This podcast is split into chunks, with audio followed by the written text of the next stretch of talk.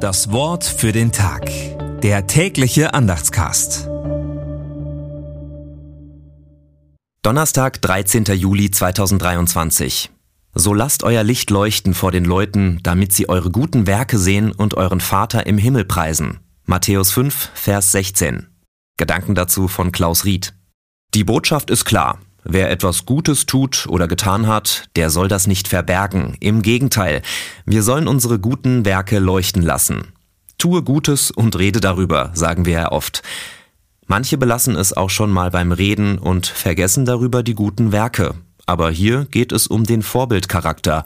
Unsere guten Werke sollen die Leute sehen. Sie sollen sehen, dass Christen keine Schwätzer sind, sondern anpacken und tätige Nächstenliebe leisten können.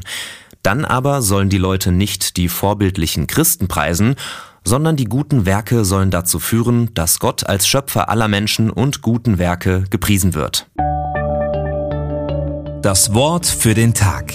Der tägliche Andachtscast. Präsentiert vom Evangelischen Gemeindeblatt für Württemberg. Mehr Infos in den Show Notes und unter www.evangelisches-gemeindeblatt.de.